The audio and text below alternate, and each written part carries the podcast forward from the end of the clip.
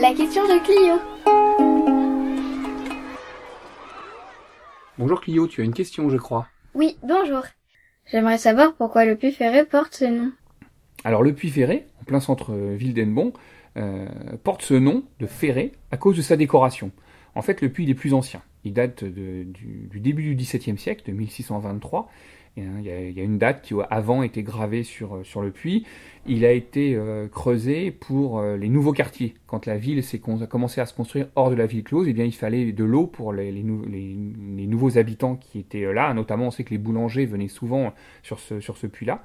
Donc on a creusé ce, ce, ce puits.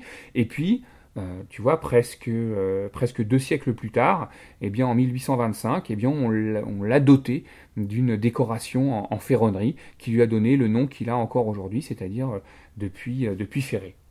Ça répond à ta question? Oui, merci. Au revoir Clio, à bientôt À bientôt.